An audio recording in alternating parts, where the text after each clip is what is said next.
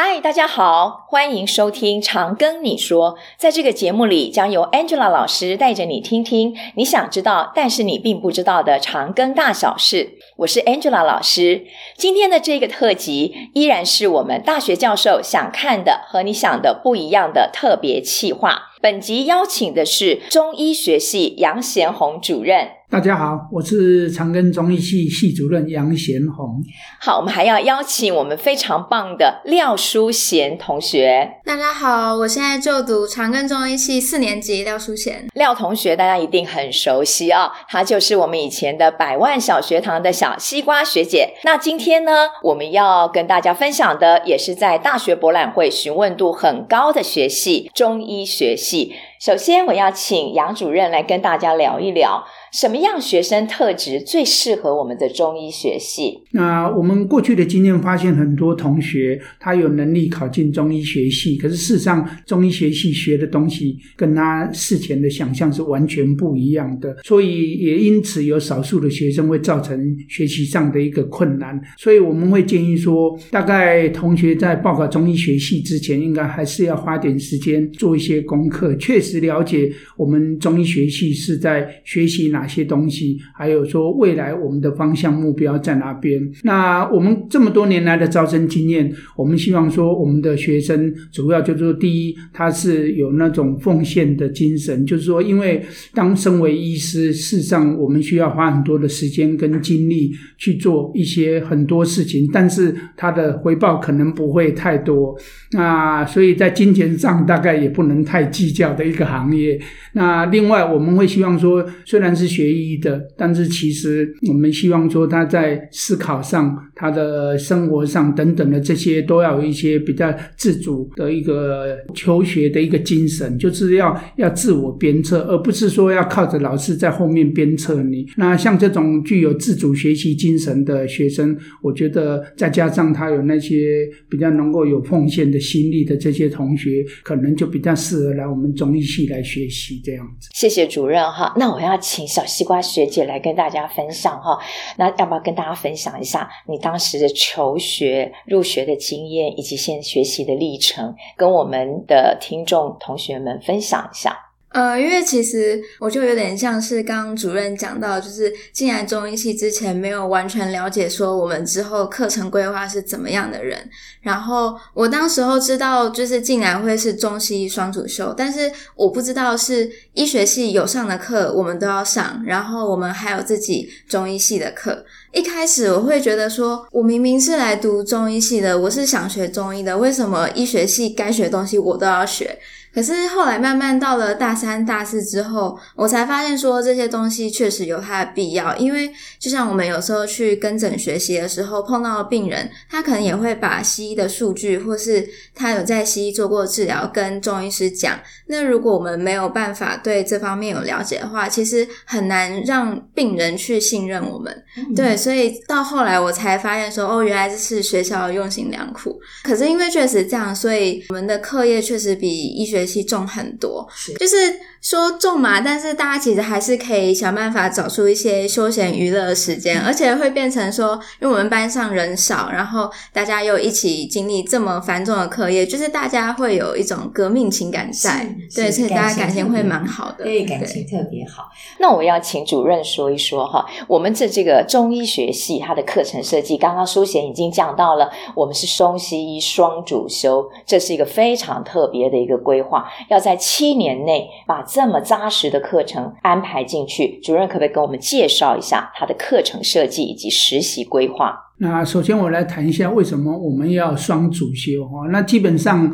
大概我们都知道，其实传统医学已经有几千年的历史。可是毕竟目前在全世界主流医学还是以西医为主。那虽然传统医学里面有很多宝贵的这些经验跟治疗的方式，但是毕竟它还是有一些不足的地方。那西方医学虽然在很多地方，例如说检查仪器等等的，或者是一些生化基础的。等等，有很杰出的一个表现。但是他在临床治疗的部分也没有办法 cover 所有的疾病，所以这两门医学其实各有专长。那如果能够把这两门医学去把它整合起来，基本上不管对医师本人在医学上的学学术上的一些专业，或者是说对病人的照顾来讲，其实都是比用单一的不管西医或者中医来治疗要效果来得好。所以当初应该也是在这个理之下，才会把中医系定为是一个双主修的哦。那当然学生会比较辛苦一点，就是说这中间在七年的时间要修三百多个学分。嗯，那的确，其实空档的时间不多，但是就像刚才廖同学讲到，还不至于没有时间去经营自己的一些喜好的一些学习等等的这些，所以还是看时间上个人怎么安排。那在七年里面，基本上大概在前三年的话是基础医学的，不管是西医的、中医的，我们都穿插是以基础医学为主。那四年级以上就开始要慢慢准备迈向临床，不过这个部分还是有一部分基础跟临床。那我们的第五、第六年这两年是纯粹的西医的临床学习，所以我们的同学会在我们的附属医院里面去做实际，去跟病人去接触。那在这种情况下，这种临床学习会比单一在课堂上的学习效果来得好，因为有一个实体的病人在你前面，才不会过于抽象，让你真正能够领悟到我们这些医学知识、医学技巧等等的。那同时，他们也需要抽空在晚上去休息我们中医的临床课程。嗯、哦，所以其实五六年级是蛮辛苦的。嗯、那到了第七年最后一年，是整年度会在我们附属医院里面的中医部门做一年的中医的临床实习。那这一年的话，大概就是要去实践。那不管是在门诊、会诊，甚至于中医住院的部分，是哦，都有机会来接触。那这样的话，当一年的训练过后，毕业以后，他们就比较能够把自己充分的准备。那只要通过国考以后，未来就可以选择是要当个西医，或者当个中医，或者甚至于在未来的医学领域，它中间可以换跑道。例如说，你可以先选择西医，或者。事后再选择中医，我是觉得中西医之间它是的确可以相辅相成的，所以这也是为什么我们会让同学们辛苦一点哈，花比较多的时间，但是两门学问都把它学在身上。我是觉得这样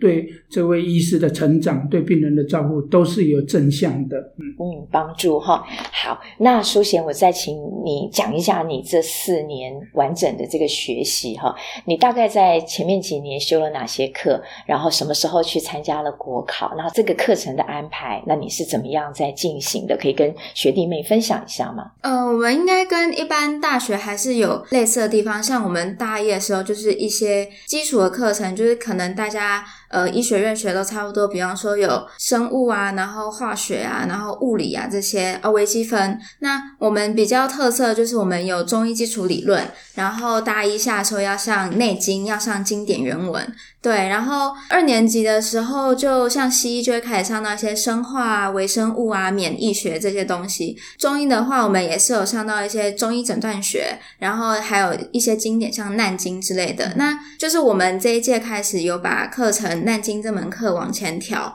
所以我们最快在二升三的那个暑假就可以考中医师的第一阶段国考。对，然后这样对我们来说是比较轻松，因为以前学长姐都要在大四的寒假才可以考中医跟西医的执照，然后这样压力其实很大。对，然后到了大三之后，就开始几乎都是跟医学期一起上课，像三上就是非常重要的课，就是解剖、组织、胚胎这些东西。那三下的时候就是生理啊，然后呃神经解剖学啊之类的，这些都是跟医学系一起上课。到了四上的时候就是病理、药理，然后大家通常都会选择在四年级的寒假的时候去考西医师的第一阶段国考。对，然后到现在就是像我这个学期四。下的时候，就有点像是基础跟临床之间的衔接课程，嗯、我们就会开始把以前学到这些知识统合运用起来。每一个不同的系统，比如像心血管系统，它的常见的一些生理病理特色，然后我们开始会到医院去有见习各个部门，像我们上礼拜就去了那个胃肠肝胆科，然后还有去急诊看看说，哎、嗯，这个科他们在做什么，然后有什么样常见的病人这样。所以也很恭喜淑贤哈，在四年级就已经拿到了我们的中医师跟西医师师国考的第一阶段的资格。那虽然是很辛苦，但事实上学习是很扎实的哦。好，那我再来就要再请问一下主任了哈。我们现在有好多高中生想要申请我们中医系，那过去您在看这些书审资料里头，有没有哪一些资料是一进到你的眼睛就让你觉得非常适合我们系的？你可不可以举一些实际的例子来分享一下？我讲过去在书审的经验，我们看到其实形形色色不同的书面资料。比较可惜的就是很多都千篇一律，就是说因为曾经家人生病以后，然后就受到感召，那从此就想当一个医师这样子哈。其实这个说服力其实并不是太大。我们会比较希望就是说，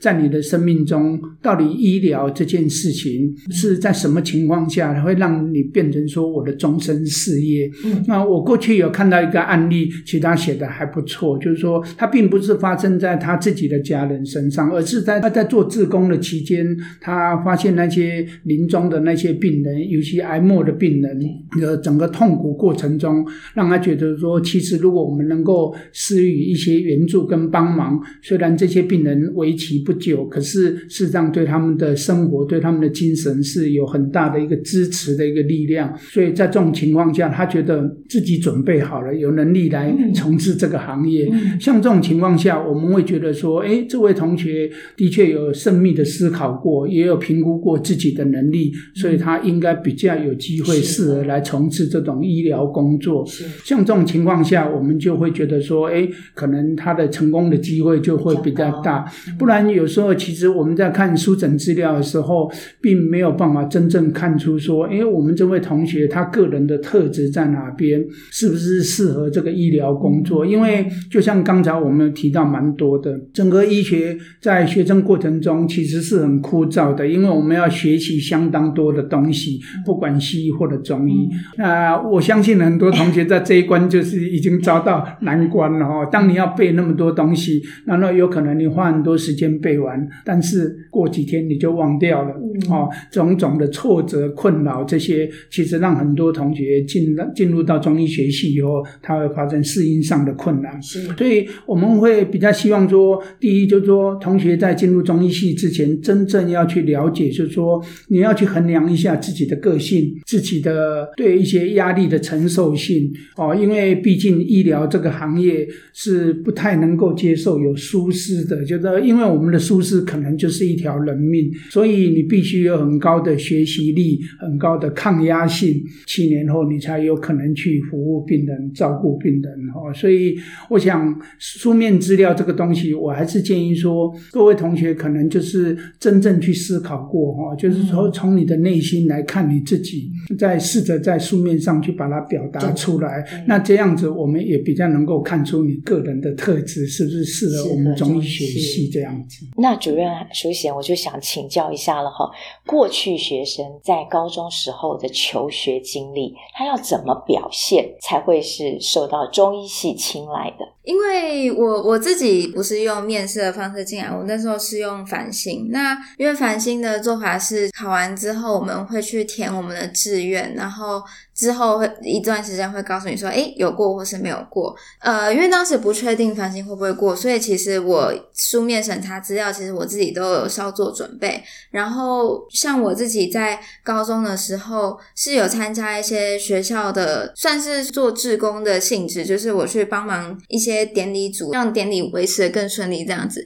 对，所以，所以我我那时候其实算是自工时数算是都很满，对。从这里其实你展现了你容易与人亲近的特质。我我有发现我自己可能比较适合就是做医生的一个特质，是我还蛮喜欢跟人家聊天互动的。对，然后而且就是可能跟年纪比较长的，或者是年纪比较小的，诶，都可以就是聊出他们各自有兴趣的话题。嗯、所以我觉得这也许是对我将来在工作生涯当中一个还蛮有利的特质。对，这是蛮重要的特质哈。那我整理一下哈，其实我们长庚中医系最大的特色就是我们把中医的的训练做了一个科学化的验证，所以已经过与过去的传统中医学的学习方法有非常大的差异，那也让我们的这个高中生的朋友，还有我们的家长们，也要能够了解为什么长庚中医系跟其他的中医系是不一样的。那接着我要请教一下淑贤哈，在你的学习过程当中啊，有一些这个技术上面的学习，这也是我们中医的一个特色，例如说针灸啦、推拿啦，那那这个呃，淑贤可不可以跟我们分享一下哪一些比较有趣的经验？一般大众对中医的第一印象应该就是望闻问切，然后把脉这些东西。那我们是在医下的中医诊断学的时候，会开始接触到什么是四诊，望闻问切应该怎么进行。针灸这些东西呢，会先从经络，就是我们身体的经络，会先学习说，诶，这条经络怎么走向啊？然后还有哪些作用？然后再来再去学针灸。然后到了我们现在这学期就有一堂课是中医临床技能，我们之后也会像西医一样去有 oski 的考试。是，对，那这些临床技能就是可以让我们就是不会只流于纸上谈兵，而是可以真的去实行。是，对。而且我前阵子还看到我们中医系还跟我们的公社系合作，把我们中医系的一些教学特色做了一些创意的设计。这个也是我们学校中医系里面非常值得推广的一个地方。那最后我就要再请教两位一个问题了哈，主任有没有呃要告诉我们的同学们哈，来面试的时候有没有哪些技巧可以帮助他更加分？基本上面试其实就是我们希望在很短的时间里面看出一个个人的特质，来看看你适不适合。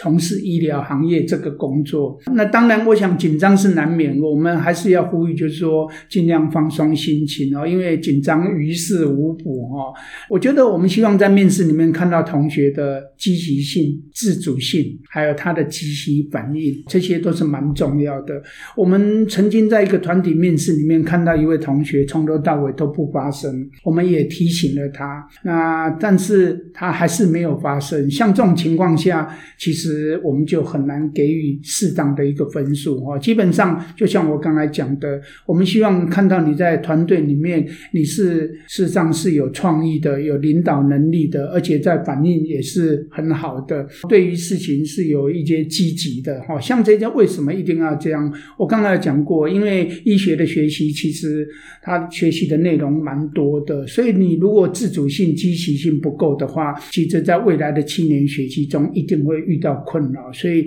这个是我们比较不喜欢看到的。所以我会希望说，各位同学大概还是要先有一些心理准备。嗯、那在放松心情的情况下，尽量把你积极的、活跃的那一面能够来呈现给我们的诶口试委员。嗯、那相信这样的话，应该能够拿到不错的一个成绩哈，大概是这样子。那。最后呢，我要请两位呢，再跟我们大家分享一下中医学系啊，除了这个双主修之外，那系所的规划以及未来的前途，这也是我们家长很想了解的。我先来讲一下哈，那基本上虽然我们是传统医学哈，可是我一直在告诉我们的老师，告诉我们的同学，我们虽然是传统医学，但是我们一定要跟现代科技来接轨。所以我们在学校很大的帮忙之下，我们最近刚盖好一个中医教学馆。那在中医教学馆里面，我们已经引进的 VR 教学，是我们会是全台湾第一个中医的 VR 教学。我们里面初期会有两门。课一门是针灸学，是。那针灸学的目的就是说，它在特定的穴位之下，我们透过不一样可以了解这个穴位下面的血管神经。所以，当你在做针灸的时候，你会很清楚知道下面它哪有哪些血管神经或者内脏，对，才不会说因为扎的太深造成气胸或者造成血管神经的受损。嗯、那另外一门的话就是中药学，因为其实我们没有办法提供一个。很大的药园，让同学能够真正看到每一种中药植物的一个外观。嗯、所以我们会借由 VR 教学来让同学说：诶，当我学学习到某一个药的时候，它这个植物的外观是长什么样子？其实将来只要在课堂内，你就有办法去学习到这些东西。那在未来的规划的话，其实很多人以为说，那毕业以后不就是当个医师？哦，或许在医院，或许是去开业，那其实也不见得是这样。因为事实上，我们还是鼓励说，其实，在学术之间不要去脱节，甚至要投入一些专业的研究。研究嗯、所以，我们的学系其实有学硕一贯，就是说，如果你原本的七年再加一年八年，你就可以拿到我们传统医药研究所的硕士学位，加上中医学系的一个学士学位的一个资历。嗯、那这中间就是训练说，让我们的学生，呃。去投入中医药的相关研究，因为毕竟传统医学里面在实证医学的部分还是不太够，嗯、所以我们会鼓励有更多的年轻的这些医师投入这些比较现代化的一个研究。嗯、那另外一方面，我们也可以经由这些研究去发现说，诶，我们中药的一些特殊药理机转，过去不知道的适应症。哦，我举个例来讲，最好就是说，几年前我们知道屠呦呦等拿到诺贝尔奖，对那个青蒿。树像一个传统的一个植物，其实如果你加以研究的话，你或许可以在临床上可以去帮助蛮多的一些病人，类似这种情况。那这些都是一定要借由研究，我们才能够有这些收获跟成果。所以我们会鼓励我们同学在这个部分。那有些同学会投入研究，有些同学可能会回到学校来，未来来当老师。那也有些人会投入到一些产业界，像健康。健康食品相关的，因为在中草药，其实在健康食品里面也扮演一个蛮重要的一个角色。那甚至也有一些同学，他已经申请到国外的一些机构去进修，或者是因为中医现在在国外也蛮盛行的，很多人会到美加地区、到澳洲去当中医师哈等等的。所以其实他的未来发展是蛮宽广的，并不是只是在台湾当个中医师或者西医师而已。所以已经完全颠覆了我们过去对中医的想象。那淑贤呢？未来你的规划？我因为我当初是因为自己对中医很有兴趣，所以想要来读中医系。所以我目前的规划，将来应该还是会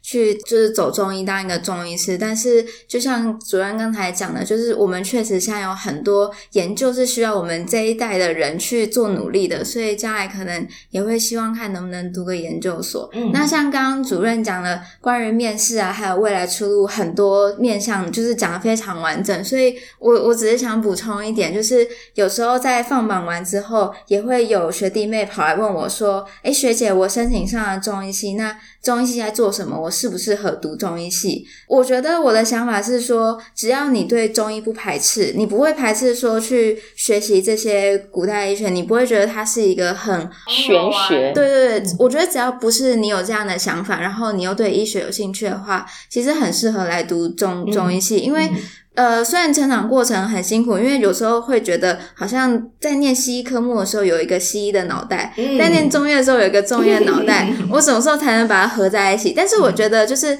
当两边越学越多，然后将来在临床上的时候，你会开始把两边就是融会贯通，是，然后到时候中西医就是你的手上的两把利器，是非常好，非常谢谢淑贤哈。那同样的，我们中医系呢也跟医学系一样，提供了百万奖学金。欢迎我们个人申请呢，考上国立医学系的同学都可以来申请我们的百万奖学金。那非常感谢杨贤红主任，好，非常谢谢廖淑贤同学。好，那下一集的预告呢，要讲南丁格尔之美，介绍护理系。如果你们喜欢我们的节目，不管你正在使用哪个平台收听，请给五星好评，也别忘了订阅我们的 IG、YouTube 频道，并分享给你周遭的亲朋好友。请搜寻“常跟你说 ”，Tell me CGU，Angela 老师听你说，挺你哦。